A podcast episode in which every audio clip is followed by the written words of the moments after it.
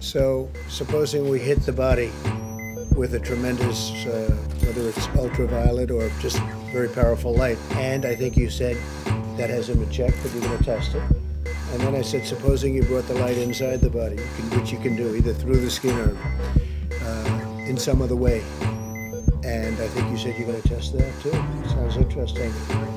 Right, and then I see the disinfectant, where it knocks it out in a minute, one minute. And is there a way we can do something like that by injection inside or or almost a cleaning? It sounds interesting to me. The new the new headline is Trump asks people to go outside. That's dangerous. Here we go. Same old group. Uh, you ready? I'm the president, and you're fake news. Nobody knew that healthcare could be so complicated, complicated, complicated, complicated.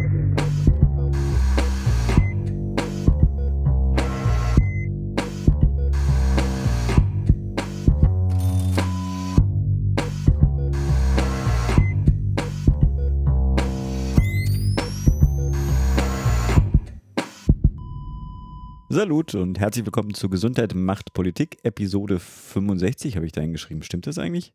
66 ist 66, 66. Mit der Aufzeichnung am, jetzt fängt das schon wieder an mit den Zahlen, ey. Mit der Aufzeichnung am 27.04.2020 natürlich weiter für euch aus der neuen C-Welt heraus mit dem wieder im Dienst Podcast-Arzt Pascal Nolderik. Moin Pascal. Hallo. Und eurem Podcastpfleger Philipp Schunke. Salut allerseits. Was euch heute erwartet. Wir haben ein kurzes Programm, dachte ich. Mal sehen, wie lange der Pascal denn an den News hängen bleibt. Äh, die meiste Arbeit hat sowieso der Pascal jetzt hier äh, für die Episode übernommen. Er hat nämlich ein bisschen was zusammengetragen, unter anderem zum Krankenhausentlastungsgesetz, zum Gesetz zum Schutz der Bevölkerung bei einer epidemischen Lage von nationaler Tragweite zur Krankschreibung per Telefon und zu Ausbrüchen in Kliniken.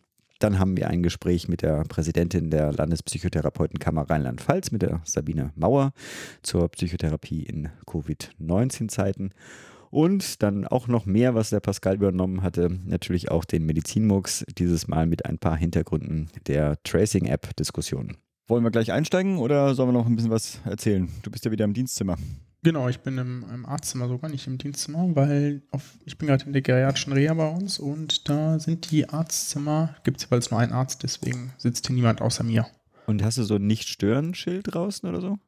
Nö, aber hier kommt eigentlich ähm, normalerweise keiner hin. Coole Patienten, die kommen ja alle nicht ja, genau. raus. nee, die, die kommen schon raus, aber hier das Arztzimmer kennt keiner. Ja, das ist so ein bisschen um die Ecke. Also steht auch nirgends dran, ja. Steht nee, doch, doch, doch, steht schon dran. Aber Ganz klein. Hier, hier, kommt, hier kommt höchstens mal die Stationsleitung, um irgendwas mitzuteilen noch. Aber ich bin ja normalerweise auf Station zu finden und dann hier zum Briefe schreiben etc. Ja, schön. Na gut, willst du gleich loslegen mit deinen News? Ja, machen wir, machen wir. Also, wir wollten, das ist eigentlich schon bestimmt zwei Wochen her, eigentlich nochmal über die akute Gesetzgebung sprechen. Wir machen das jetzt hier im Schnelldurchlauf einfach nur der Vollständigkeit halber. Es gab ein Covid-19 Krankenhausentlastungsgesetz, so heißt es genau, das vom Bundestag verabschiedet wurde. Und da sind mehrere Sachen interessant, die sich Gesundheits-, die gesundheitspolitisch durchaus eine ordentliche Auswirkung haben. Das ist noch aus März, also vor knapp einem Monat wurde das verabschiedet. Darin geht es viel um Finanzen, dass beispielsweise freie Betten bis September finanziert werden mit 560 Euro pro Tag, wenn wegen jetzt der aktuellen Situation geplante Aufnahmen, Untersuchungen, sonst irgendetwas, elektive Eingriffe etc. verschoben werden, ne? dass das sozusagen refinanziert ist, weil Kliniken sich ja normalerweise dadurch finanzieren, dass sie da Patienten aufnehmen und nee, Betten haben. Das ist sicherlich eine gute Maßnahme, wenn man Kliniken denn motivieren will und nicht nur sagt, so hier, bitte haltet eure Betten frei, sondern sagt auch, äh, bitte haltet eure Betten frei, aber geht dabei pleite, ist natürlich irgendwie nicht so attraktiv wie, bitte haltet eure Betten frei und wir honorieren das Ganze auch. Das findet mein Klinikum, glaube ich, auch besonders super, weil wir eh immer so ein bisschen Schwierigkeiten äh, mit der Finanzlage haben, weil geriatrische Kliniken sich teilweise gut, teilweise schlecht finanzieren lassen. Da gibt es, ähm, führt jetzt hier zu weit, aber für uns ist es natürlich auch ganz toll. Wir haben eine Station, also eine halbe Station tatsächlich hergeräumt. Am Anfang der Fallauftreten, des Fallauftretens hier in Heidelberg, um da entsprechend agil zu sein. Und die ist, glaube ich, bisher, lag da mal eine Person drauf oder so. Das war aber auch nur ein Verdachtszahl oder vielleicht zwei. Ganz sicher kann ich es nicht rekonstruieren. Aber auf jeden Fall ist, ist diese Vorhaltekapazität natürlich damit nur zu finanzieren. Praktischerweise gilt das natürlich auch für alle anderen Betten, die wir so haben, die weniger belegt sind, weil zum Beispiel weniger Leute bei uns in die Akutkliniken kommen, weil viele Leute, die jetzt, also was wir zum Beispiel häufig haben, sind Patientinnen oder Patienten, die aus dem Pflegeheim zu uns kommen, ähm, nach bei irgendwie Harnwegsinfekt, äh, Bronchialinfekt oder sonst irgendetwas. Äh, klar, wenn du jetzt gestürzt bist und hast, ein, hast die Hüfte gebrochen, dann musst du ins Krankenhaus, da führt kein Weg dran vorbei. Aber jetzt bei anderen Sachen sind, zumindest hier bei uns, äh, ist die Erfahrung, Hausärztinnen und Hausärzte schon zurückhaltender, was Klinikanweisungen angeht. Einfach, weil die natürlich auch wissen, dass, ich sag mal jetzt, das Infektionsrisiko in der Klinik tendenziell höher ist als draußen auf der Straße. Ja, und diese Betten bleiben natürlich auch frei. Also das ist, glaube ich, eine sehr sinnvolle Maßnahme. Zusätzlich gibt es einen Bonus je Patient bis Juni für Mehrkosten bei der Schutzausrüstung und auch einen Bonus pro neu geschaffenem Intensivbett. Das trifft uns nicht, weil wir ja keine Intensivbetten haben, aber für viele andere Kliniken ist das sicherlich etwas sehr Sinnvolles. Was ich aber auch ähm, ganz spannend finde, ist, dass zum Beispiel Umsatzminderung bei niedergelassenen Ärzten aufgefangen werden soll. Da bin ich mal sehr gespannt, inwieweit das gelingt. Da habe ich bisher viel Protest aus dem niedergelassenen Bereich gelesen, kann das aber auch gar nicht so stark bewerten. Also, äh, weil die ja so oder so das Problem haben, dass das ja erst mehrere Quartale später ausbezahlt wird, das Geld. Also, das wird sich erst im Verlauf zeigen, ob das gut und ausreichend war. Genau, was auch interessant war, dass natürlich Qualitätsprüfungen der ambulanten stationären Pflege ausgesetzt wurden, um da entsprechende Entlastung zu schaffen. Wer da mehr wissen will, kann gerne den Übergabe-Podcast hören. Die haben das alles schon mal auch betrachtet mit verschiedenen Personen. Und dann ist in der gleichen Sitzung vom Bundestag noch das Gesetz zum Schutz der Bevölkerung bei einer epidemischen Lage von nationaler Tragweite, das ist ein sehr schöner Gesetzestitel verabschiedet worden. Die haben keine da Zeit mehr für schöne Titel, ne? da blieb keine Zeit mehr, da musste man, sonst wäre das bestimmt irgendwie das äh, Pandemiegesetz geworden oder Epidemiegesetz in dem Fall, ja. Ja, oder äh, gemäß Benny Lehmann das Epidemiegesetz. Genau, da haben mich zwei Sachen äh, beeindruckt oder fand ich sehr interessant, die ich hier auch einmal machen möchte. Und zwar Ganz plötzlich kann dann doch per Verordnung, also es steht da so drin, dass das per Verordnung gemacht werden kann, die Ausübung heilkundlicher Tätigkeiten allen Pflegefachberufen und Notfallsanitätern erlaubt oh, werden, okay. wenn die Person das kann und eine ärztliche Behandlung nicht zwingend erforderlich ist. Also etwas, wofür man sonst ja jahrelang sich den Mund fusselig redet, dass wir bestimmte heilkundliche Tätigkeiten vielleicht, also gibt es ja unterschiedliche Stimmen, es gibt natürlich Ärzte und Ärzte, die sagen, auf keinen Fall, das gehört alles uns. Und es gibt Leute, die sagen, naja, also ganz ehrlich, das ist jetzt nicht zwangsläufig ärztliche Aufgabe aus meiner Sicht, da gibt es ja große Diskussionen. Kann man sich ewig den Mund fusselig reden, ob man da zu einer Neuorientierung der Kompetenzen kommt und zack, kommt eine äh, epidemische Lage von nationaler Tragweite und plötzlich geht das. Ne, weil man da natürlich Sorge hatte, dass bestimmte dass sozusagen die Ressource Arzt so sehr Mangelware wird, dass es andere Personengruppen erledigen müssen. Ja, das ist sicherlich damit gemeint. Aber da sieht man, es, es würde auch gehen und bestimmt erfordert nicht alles eine ärztliche Behandlung nicht zwingend, so wie das da formuliert ist. Genau. Was ich auch sehr interessant fand, weiß gar nicht, wie, wie ich das so finden soll, dass sämtliche Festlegungen von Selbstverwaltung, auch Pflegeselbstverwaltung und äh, ärztliche Selbstverwaltung auf Bundes- und Landesebene damit ausgehebelt werden kann. Mhm. Und zwar in krass, SGB ne? 5 und SGB 11. Das ist natürlich schon krass. Das ist ja auch in Bayern passiert, ne? Also, da weiß ich nicht, ob, ich glaube, die haben eine andere Rechtsgrundlage da gewählt, aber da ist es so, dass die ja zum Teil Ärzte verpflichtet haben, für bestimmte Heime zum Beispiel da zu sein. Ja, und das kannst du ja nur, wenn du bestimmte andere Regelungen aushebst, aushebelst und du könntest jetzt auch alles, was zum Beispiel ähm, die Landesärztekammer an Vorgaben hat, möglicherweise da aushebeln. Also das ist, geht, ist schon sehr weitgehend, was da ähm, beschlossen wurde. Was ja aber auch nur passieren kann, wenn der Bundestag das A ausruft und dann B danach dann noch die entsprechende Verordnung erfolgt. Also ist jetzt nicht so, dass das schon der Fall wäre, sondern das hat schon mehrere Schritte. Aber fand ich irgendwie ähm, starkes Stück, deswegen wollte ich das hier nochmal äh, erwähnen. Oder fand ich hervorhebenswert und wollte es deswegen hier erzählen. Kommen wir zur nächsten News. Es ist auch schon ein bisschen Old News, aber ich will es trotzdem einmal noch kurz hier diskutieren. Die Krankschreibung per Telefon, das habt ihr sicherlich alle mitgekriegt. Was war passiert? Am 17.04. hat der GBA, also gar nicht so lange her, erst vor zehn Tagen, hatte der GBA überraschend beschlossen, die vorher mögliche telefonische Krankschreibung und Wirkung zum 20.04. wieder abzuschaffen. Also mhm. quasi Freitag beschlossen, dass Montag nicht mehr geht. Das kam sehr unvorbereitet für Arztpraxen, die ja sich dann übers Wochenende hätten überlegen müssen, wie sie das denn ähm, jetzt machen. Ne? Mhm. Weil die hatten ja vorher meistens schon irgendwie getrennt für Infektion, Nicht-Infektion, Sprechstunden und so. Aber wussten ja trotzdem, dass wenn jemand anruft und sagt, hier, ich habe hier so äh, Beschwerden, die so und so klingen, dann haben die gesagt, auf keinen Fall kommst du in unsere Praxis. Ähm, wenn es dir, kannst dir da und da machen wir einen Abstrich, ja, so und so machen wir das, oder ähm, bleibt man zu Hause und ich schreibe dich einfach krank. Ich fand die Reaktion auch so. Es hat sich irgendwie jede Gruppe gemeldet. Wir waren es nicht. wir wollten Genau, das außer die. Krankenkassen, Genau. die es ja waren. ja. Da fragt man sich aber auch, ob man das nicht kalkuliert hat, dass das eine, Ja. eine Kackidee medial ist. Ja, also das hätte man, finde ich, antizipieren können. Vielleicht habe ich da auch einen zu sehr ärztlichen Blick, aber ich finde, man hätte antizipieren können, dass das, dass das jetzt nicht gerade die Zeit ist, das schon Mhm. wieder zu ändern. Das hätte man auch im Verlauf machen können, finde ich. Na gut. Auf jeden Fall gab es sehr großen Protest, wie du es gerade schon gesprochen hast. Und wäre auch witzig gewesen, ne? Also da sitzen dann irgendwie vielleicht noch andere Leute oder stell mal vor, eine, eine, eine Person ist Tochter, die ist noch nicht richtig symptomatisch, ja, kommt wegen was anderem in die Arztpraxis, das ist ja gerade das Problem, ne? Fühlt sich oder fühlt sich so ein bisschen schlecht, hat aber irgendwie eigentlich Durchfall, ja, oder so, ja, irgendein unspezifisches Symptom Mhm. und steckt da einmal rundherum alle Arzthelferinnen an, ja, Mhm. oder dann die Konsequenz ist ja, selbst wenn du dich nicht ansteckst, aber dann positiv bist und dir nicht sicher sein kannst, dass du kein Risikokontakt bist, ist ja erstmal die Arztpraxis zu. Ja. Ich weiß nicht, ob das so sinnvoll gewesen wäre, Mhm. wenn wir dann so eine Welle von geschlossenen Arztpraxen zwei Mhm. Wochen später gesehen hätten in Deutschland. Also, na gut. Was dazu noch zu sagen ist, da hat der Tagesspiegel äh, zu berichtet, sein Background, dass niedergelassene Ärzte sich ja wohl hätten besser auf Corona-Patienten inzwischen einstellen können. Und das hat er auch so zumindest, hat den Spahn nicht gegen interveniert. Und äh, das Bundeskanzleramt dann aber. Also, Bundeskanzleramt hat dann gesagt: So, hier, Junge, Da- das machen wir mal wieder rückgängig. Ja? Das, das geht so nicht. Das machen wir wieder rückgängig. Ist dann auch passiert. Also, wenn man dem Bericht des Tagesspiels glauben darf, kam da die Weisung von weiter oben. Und ähm, ist, glaube ich, jetzt auch noch eine sinnvolle Regelung, Mhm. die jetzt da gefunden wurde. Äh, Was mir ganz wichtig ist, weil das so eine schon auch eine gewisse Tragweite hat, hier mal zwei Ausbrüche in Kliniken äh, zu Mhm. besprechen. Ja. Äh, zum einen nämlich hier bei uns in der Nähe, oder naja, zumindest, zumindest ähm, so die Nähe, dass wir da, dass da quasi meine Chefs Leute kennen, die da arbeiten. In Bad Mergentheim ist eine Reha-Klinik unter Quarantäne. Nur das andere ja bei mir in der Nähe, ne? Das andere ist bei dir in der Nähe, genau.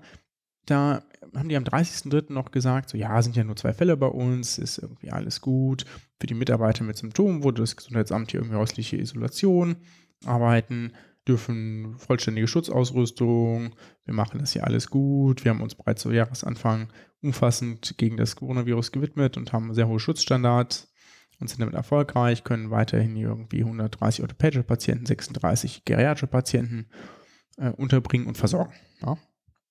Soweit so gut. Stand, stand gestern oder vorgestern. Wir haben 120 Fälle, ja. Das heißt, die waren nicht gut gewappnet, ja, weil äh, das hat ja, das hat ja bedeutet, dass es entweder irgendein, irgendwelche Superspreader in dieser Reha-Klinik gab oder es gab zum Beispiel eben noch ganz klassische, ich weiß jetzt ja nicht, was die an Reha-Einheiten haben, Gruppentherapien mit ungenügendem Abstand oder ungenügender Schutzausrüstung. Ja. Anders kann ich mir diesen Anstieg von 2 auf 120 nicht so ganz erklären. Ja, wenn die sagen, wir hatten hier schon eine super äh, Schutzausrüstung und hohe Schutzstandards, wie willst du dann es schaffen? Ähm, also wenn die Patienten so weit voneinander getrennt sind, das kann ja da nicht der Fall gewesen sein. Also da muss es ja entweder im Vorfeld dann schon immer noch Gruppentherapien etc. gegeben haben, was vielleicht schon nicht mehr indiziert gewesen wäre. Das kann ich natürlich hier mit im Einzelfall nicht beurteilen, das wird jemand anders mal beurteilen müssen, aber ähm, ich weiß das zumindest so von uns, dass bei uns die Gruppentherapien seit längerem nicht laufen, die dafür intensivierte Einzeltherapien kriegen, alle Patienten. Das Zusammenlegen von Patienten auch nur noch gering, in einem geringeren Maße stattfindet, wir dafür alle Einzelzimmer ausschöpfen, die wir haben, oder halt Doppelzimmer zu Einzelzimmer umwidmen. Also da sind wir super vorsichtig, haben auch schon sehr früh Besuchsverbot gehabt, Masken fürs Personal, Masken auch für Patienten, wenn die sich draußen bewegen, ja, außerhalb ihrer Zimmer. Und das natürlich können. Ne? Es gibt ja auch respiratorisch schwache Patienten, da ist das vielleicht, die schaffen das nicht, aber ansonsten schon. Also da kann ich mir, muss ich ganz ehrlich sagen, naja, der ist dieser Satz mit, äh, wir sind da irgendwie gut gewappnet gewesen, ähm, glaube ich, nicht ganz gut, äh, ganz gericht gewesen. Das ist genau das andere bei dir in der Nähe, die Klinik in Potsdam. Ähm, ich weiß gar nicht, ist das Berg? Wie heißt die? Berg, nochmal? ja, wollte Berghain sagen. Ernst von Bergmann Klinikum. Ernst von Bergmann Klinikum. Da weiß ich gar nicht die genaue Fallzahl. Auf jeden Fall hatten die 39 Todesfälle bisher. Das ist schon relativ viel. Da ist das, glaube ich, auch in der Geriatrie ausgebrochen. Äh, wenn ich das richtig verstanden habe. Da kennt mein Chef auch jemand, der dort in leitender Position ist. Deswegen ist es ganz spannend, da dann ab und an auch mal so ein paar interner irgendwie zu hören und zu erfahren. Und die hatten am letzten Märzwochenende auch, also sehr ähnlich, eine auffällige Zahl von positiv getesteten Patienten, die meisten asymptomatisch oder noch bisher noch unsymptomatisch so. Und die haben dann alle nochmal getestet, also alle, die bereits stationär sind und dann quasi kohortiert, mhm. ne? also nicht, nicht infiziert und infiziert. Und seit dem 1. April gibt es sogar einen Aufnahmestopp. Ne? Also das ist natürlich sehr rigide. Und das ist natürlich auch deshalb schwierig, weil das eigentlich ein Maximalversorger ist. Ne? Der versorgt im Zweifelsfall Potsdam. Und mhm. ist ja zum Glück da irgendwie Berlin direkt nebenan. Man kann da im Zweifelsfall sicherlich Patienten verlagern, wenn es notwendig ist, aber es ist natürlich trotzdem nicht gut, wenn so ein Maximalversorger Klar. so ausfällt. Ja. Und weswegen das dann auch nochmal ärztlich relevant ist, da sind dann jetzt Ordnungswidrigkeitsverfahren gegen drei leitende Ärzte und zwei Geschäftsführer am Laufen. Ja. Und äh, gibt natürlich die Frage, ob die sich strafbar gemacht haben beim Meldepflichten etc. Und die beiden Geschäftsführer sind auch erst, erst beurlaubt für die nächsten Monate. Das heißt natürlich eigentlich auch, die sind, die sind raus. Ja. Das ähm, kann man sich mal so vorstellen. Also damit ihr auch mal seht, was das für Konsequenzen zieht, wenn es irgendwo einen Ausbruch gibt, der nicht optimal gehandelt wird oder wenn nicht optimales Handling zu einem Ausbruch führt in dem Fall.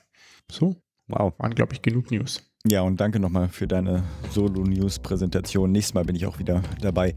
Und weil wir die Vorstellung von der Sabine Mauer gleich sowieso nochmal vornehmen, würde ich sagen, ab zum Gespräch.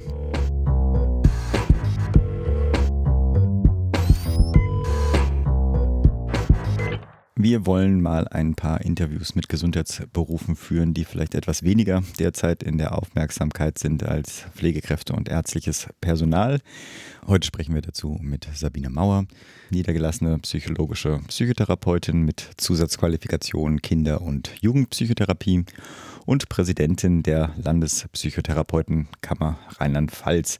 Bevor wir in die Themen einsteigen, vielleicht auch als erste Frage, wie geht es dir überhaupt persönlich? Äh, bist du auch in häuslicher äh, Quarantäne oder zumindest in der häuslichen Isolation? Ja, danke für die Frage. Nee, wir sind relativ äh, privilegiert, muss man tatsächlich sagen, weil wir, mein Mann nicht bei dem Gesundheitswesen tätig sind und hm. deshalb unser Sohn in den Hort gehen kann. Ich bin eher erschöpft, weil das berufspolitisch unheimlich viel Arbeit war die letzten Wochen, weil natürlich viel neu geregelt werden musste und auch dann ähm, Informationen weitergegeben und Fortbildungen organisiert werden. Mhm. Und das war schon anstrengend und ich habe da den höchsten Respekt, was unsere, ich sag mal, richtigen Politikerinnen angeht, was die da gerade leisten, ja. Aber ihr schaltet euch auch digital zusammen oder wie organisiert ihr diesen? Ja, okay. Hm. äh, pl plötzlich geht alles per Videokonferenz, ähm, mhm. was vorher nicht ging. Genau, also wahnsinnig viel Telefonieren, sehr viel Videokonferenzen und interessanterweise merkt man ja jetzt auch, was auch die Grenzen sind eben von solchen digitalen Formaten, muss mhm. man halt auch sagen. Ja. ja, das leitet doch super über. Du bist ja selbst niedergelassene Psychotherapeutin und die sogenannte Corona-Krise wirkt sich ja sicherlich auch auf deinen Berufsalltag aus. Deine ja. Kammer hat ja auch eine FAQ für Psychotherapeuten herausgegeben. Was hat sich denn vor allem geändert für euch im Berufsalltag? Ja, die, die größte Änderung, die auch erstaunlich schnell kam, war, dass wir jetzt die Videosprechstunde viel stärker anbieten dürfen. Das war vorher sehr stark reglementiert, deshalb hat das auch kaum jemand gemacht. Hm. Und es war klar, wir müssen uns umstellen und wir müssen ja unsere Patientin versorgen. Und deshalb haben sehr viele dann in ihren Praxen auf, auf Videosprechstunde umgestellt. Das war natürlich technisch nicht ganz ohne und es läuft so halb gut technisch, mhm. aber mhm. trotzdem, es wird gemacht. Und dann wurde freigegeben, dass wir auch die Erstkontakte per Video machen durften. Das war vorher bei uns auch nicht der Fall, mhm. aus berufsrechtlichen Gründen. Und das ist jetzt für zumindest die nächsten Wochen, eventuell auch Monate, ist es erlaubt. Das waren sicher die größten Umstellungen, die jetzt auf unsere Psychotherapeutin zukamen. Ja. Darf ich so eine Nerdfrage dazwischen stellen? Und diese Videosprechstunde macht quasi äh, jeder mit seinem eigenen Wunschprogramm oder habt ihr Nein, dafür was? Auf keinen Fall. Okay. Genau. Also Skype ist ganz klar nicht erlaubt. Hm und äh, wegen Datenschutz. Es gibt zertifizierte Videodienstanbieter, ähm, findet man bei der Kassenärztlichen Bundesvereinigung eine ganze Liste. Und ich habe mehrere probiert und finde die technisch relativ unkompliziert. Mhm. Äh, man schickt dann Patient, Patientin Link und Passwort und dann können die sich auch vom Handy aus also, ähm, einloggen. Ja. Okay, die brauchen also auch keinen Rechner dabei, sondern jeder kann, also Smartphone ist natürlich dann immer noch eine Grenze, aber äh, die ist vielleicht So ist es, aber ich sag mal, ähm, das ist eben auch eine Realität im Moment, dass nicht alle in den Familien, also ich behandle ja schwerpunktmäßig Kinder und Jugendliche, dass hm. da auch nicht jeder einen eigenen Rechner vielleicht zur Verfügung hat.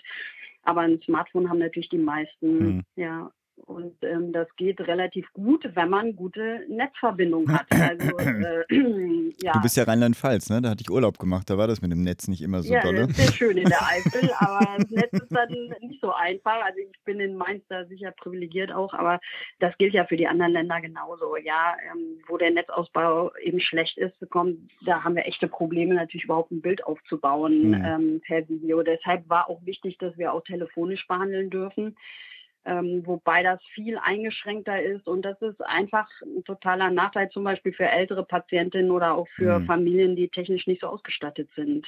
Ja. Da brauchen wir unbedingt noch eine Nachbesserung, dass wir auch mehr telefonisch machen dürfen. Ja, ja.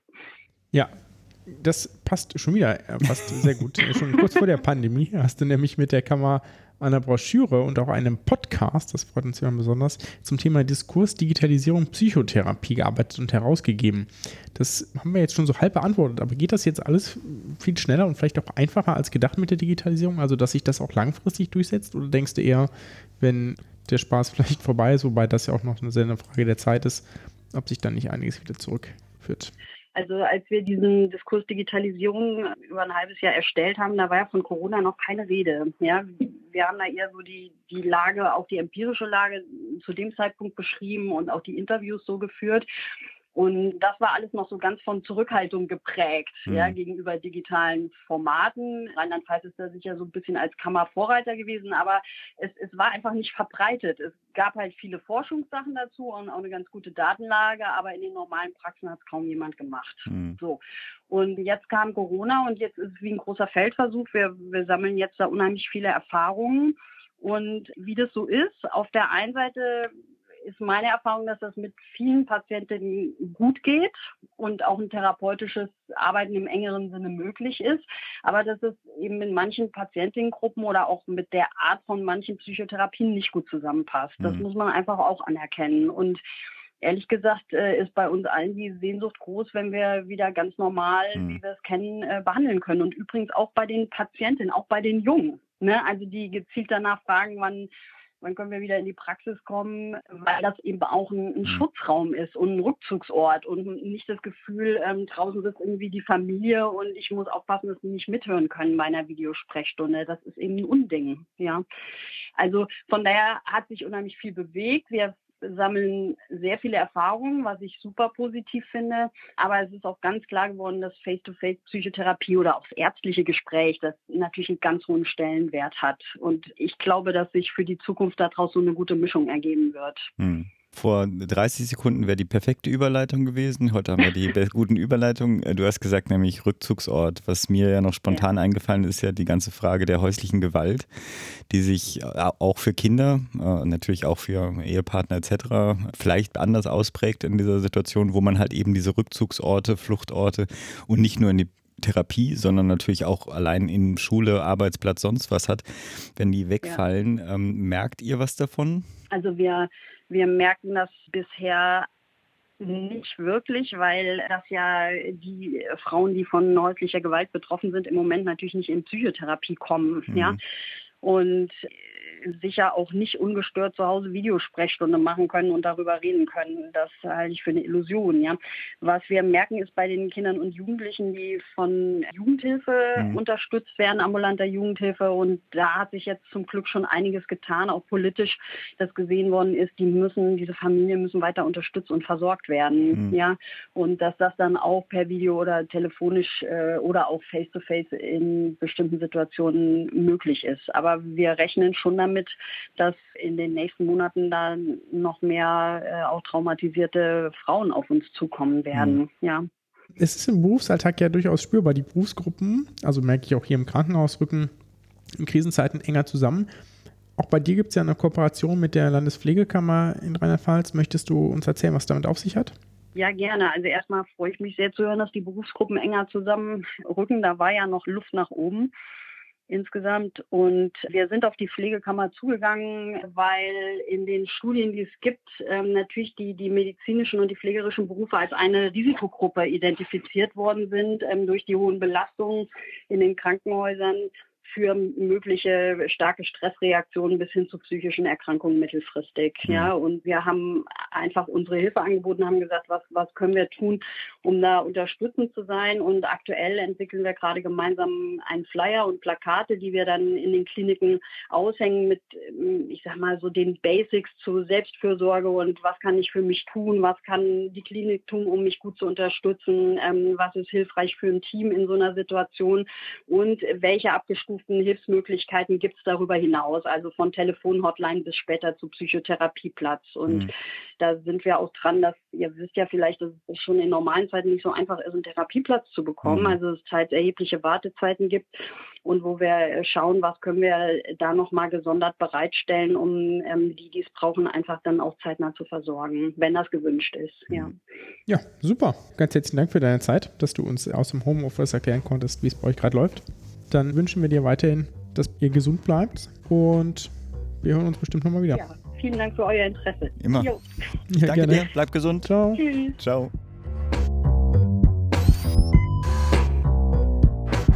Ja, und ohne große Überleitung gleich zum Medizinmux.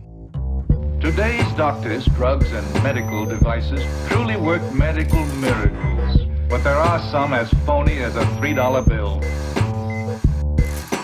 Ja, ich habe in der Überschrift gesehen, dass es um die Tracing-App geht. Da bin ich ja gespannt. Genau, ich will gar nicht darauf eingehen, wie jetzt der aktuelle Sachstand ist, technisch. Mhm. Also ich meine, politisch ist das Ganze jetzt ja entschieden, aber sondern ich möchte auf die Hintergründe eingehen. Das ist nämlich gar kein Murks, sondern das ist die, quasi der Anti-Murks ist eine gut, sehr gut gemachte Arbeit, sofern ich das beurteilen kann. Die heißt Quantifying SARS-CoV-2 Transmission Suggests Epidemic Control with Digital Contact Tracing, erschien in Science. Jetzt habe ich das Datum vergessen. Naja, auf jeden Steht Fall kürzlich. 31. März 2020, ja. 31. März erschienen, ja, in Science. Auch mehrfach von anderen Leuten zitiert, von der Arbeitsgruppe von Christoph Fraser in Oxford, Großbritannien. Unter anderem auch besprochen, glaube ich, in einem NDR Coronavirus Update Podcast von Drosten. Das ist eine der wichtigsten Modellierungsstudien, die wir zurzeit haben. Und zwar, weil die sich etwas ganz Spezielles angeguckt haben, was ja gerade technisch diskutiert wird. Was haben die gemacht? Erstmal eine Menge Annahmen, das ist immer so, wenn man Modellierung macht. Man nimmt Sachen an. Ähm, eine ganze Menge Sachen äh, weiß man mittlerweile auch, also immer mehr. Das nehmen die natürlich damit ein. Verdopplungs, ähm, zum Beispiel Inkubationszeit im Schnitt 5,5 Tage. Wir haben aber auch berücksichtigt, dass es da Schwankungen gibt. Die haben dann zum Beispiel die R-Rate vom Beginn der Epidemie in China genommen, also eine R0, da da noch keine Immunität war, um einfach zu zeigen, hier, wie würde sich das auswirken, wenn man diese Verfahren in der Bevölkerung verwendet, die noch keine Immunität aufweist und die wenig Schutzmaßnahmen hat. Die haben die, Inkub äh, die Verdopplungszeit damit einberechnet, dieses hier bei fünf Tagen haben sie äh, für die initiale Modellierung angenommen. Die haben das Serienintervall, also das bedeutet, ich kriege Symptome, stecke dich an, die Zeit, bis du Symptome entwickelst, ne? also von Symptom bis zu Symptom, äh, auch mit in fünf, im Schnitt fünf Tagen angenommen und dann berechnet äh, daraus mal, wie, welcher Anteil der Infektion denn bei einer, einer R0 von jetzt hier in dem Fall 2, ja, also bei einer schnellen Verdopplung vor Symptombeginn passiert. Die haben dann davon zunächst ausgerechnet bei einer 0 von 2 werden 0,9% der Übertragung von präsymptomatischen Patienten gemacht, 0,8%, also nicht Prozent, 0,8, diese, also 0,9 von diesen zwei sind präsymptomatisch, 0,8 von diesen zwei sind symptomatische Patienten und dann noch 0,1 asymptomatisch, 0,2 environmental, also andere Übertragung. Und das bedeutet natürlich als ganz erste zentrale Erkenntnis, dass Infektiosität vor allem von nicht symptomatischen Überträgern passiert. Ne? Also ungefähr die Hälfte. Und das ist entscheidend für die weitere Eindämmung. Ja. Ähm, wir würden ja hoffen, dass kranke Menschen mittlerweile zu mhm. Hause bleiben, aber nicht erkranken können ja durchaus auch schon Überträger sein, weil sie es nicht wissen. Ja. Der nächste Punkt ist dann, dass sie sich angeschaut haben, was denn passieren würde, wenn man da Interventionen zu macht. Ne? Also weil alle haben jetzt ja schon irgendwelche, es gibt wenig Länder ohne irgendwelche Beschränkungen, irgendeine Art der Beschränkung. Und die haben da zwei Interventionen verglichen. Zum einen äh, Isolation of symptomatic individuals und Tracing der Kontakte of symptomatic cases and quarantining them, also die in Quarantäne zu stecken. Und daraus dann ergeben sich grafisch Kurven. ja, die uns ein paar Dinge zeigen. Ähm, zum einen, wenn wir drei Tage brauchen, um Fälle zu isolieren und um Kontakte aufzuspüren, zu quarantänisieren, dann müssten wir in mehr als 90 Prozent der Fälle Erfolg haben, sprich alle aufdecken und dann müssten sich auch noch alle daran halten, damit die Epidemie nicht weiter anwächst. Mhm. Ja. Und da sind noch nicht alle Unsicherheiten, das heißt das Kompetenzintervall berücksichtigt. Haben das auch für zwei Tage und einen Tag und instant durchgerechnet, also wenn das sofort quasi passiert. Braucht es beispielsweise nur noch einen Tag, ja, also finden, Kontakte aufspüren, alle quarantänisieren, die Leute isolieren, Mhm. ja dann sind die Chancen für eine Eindämmung deutlich größer und wir können uns dann ein paar Fehler erlauben und trotzdem sogar in eine negative Entwicklung kommen. Ja, natürlich ist es mit Instant am besten, so kann man sich jetzt auch, Klar. das ist jetzt nicht so ganz überraschend. Und wie wir wissen, haben die Gesundheitsämter gerade alle Hände voll zu tun und kamen zwischenzeitlich auch nicht damit hinterher, Kontakte nachzuverfolgen. Was also tun? There is an app for that. Ne? Weil die davon ausgehen, dass man das damit viel schneller hinkriegt. Ne? Wenn wir jetzt überlegen, naja, ähm, ich habe Beschwerden, ja, äh, ruf dann an, kriege für morgen einen Testtermin im, äh, meinetwegen, ja, kriegt dann einen Tag später das Ergebnis, ist schon sehr, sehr schnell, ja, innerhalb von 24 Stunden. Dann fangen die an, meine Kontakte aufzuspüren, auch zu quarantänisieren. Das sind also zwei bis drei Tage, die da schon irgendwie zeitlich verloren gehen, weil dann kriege ich ja erstmal einen Anruf vom Gesundheitsamt, sagt, ja, hier sind jetzt positiv, was sind alle ihre, ihre Kontakte innerhalb der letzten zwei Wochen, bitte führen Sie hier mal aus, schicken Sie uns die Liste und Kontaktdaten etc. Passiert das alles, gegebenenfalls kommt auch jemand vorbei und dann fangen die erst an zu telefonieren. Also das zieht schon so einen Rattenschwanz hinterher. Ne? Deswegen die Idee, das mit einer App zu machen. Die Arbeitsgruppe von Fra äh, Fraser hier hat jetzt hier mit einer App mit GPS-Daten diskutiert. Ja, das ist jetzt in der technischen Diskussion nicht mehr drin, weil es da eine bessere Lösung gibt, umso besser. Ja. Aber das ist super interessant, insbesondere weil die all ihre Daten dazu in ein Dashboard gepackt haben. Das haben wir, verlinken wir mal hier in den Show Notes. Da kann man sich das Ganze angucken, wie das Ganze denn ist, wenn die Inkubationszeit denn viel länger wäre. Oder wenn wir davon ausgehen, dass die R0 ähm, viel kleiner ist.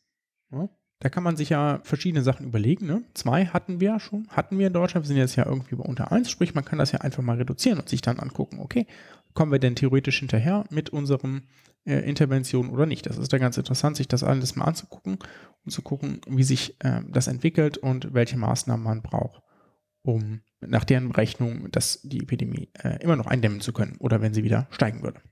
Genau, das wollte ich vorstellen. Ja, super. Danke. Ich glaube, ich habe gerade zum Schluss nochmal R0 gesagt, obwohl ich ja R0 gerade zum Schluss gar nicht meinte, sondern R, also die Produktionsrate, weil R0 ist ja nur die am Anfang. Sorry. ist mir gerade noch so eingefallen. Ist doch super. Instantane Korrekturen hier. Gut, sind wir durch? Sind wir durch? Dann wünsche ich dir noch einen ruhigen Dienst. Jo, danke. Und äh, bleib gesund. Mach gesund. Nobody knew that healthcare could be so complicated, complicated, complicated, complicated, complicated.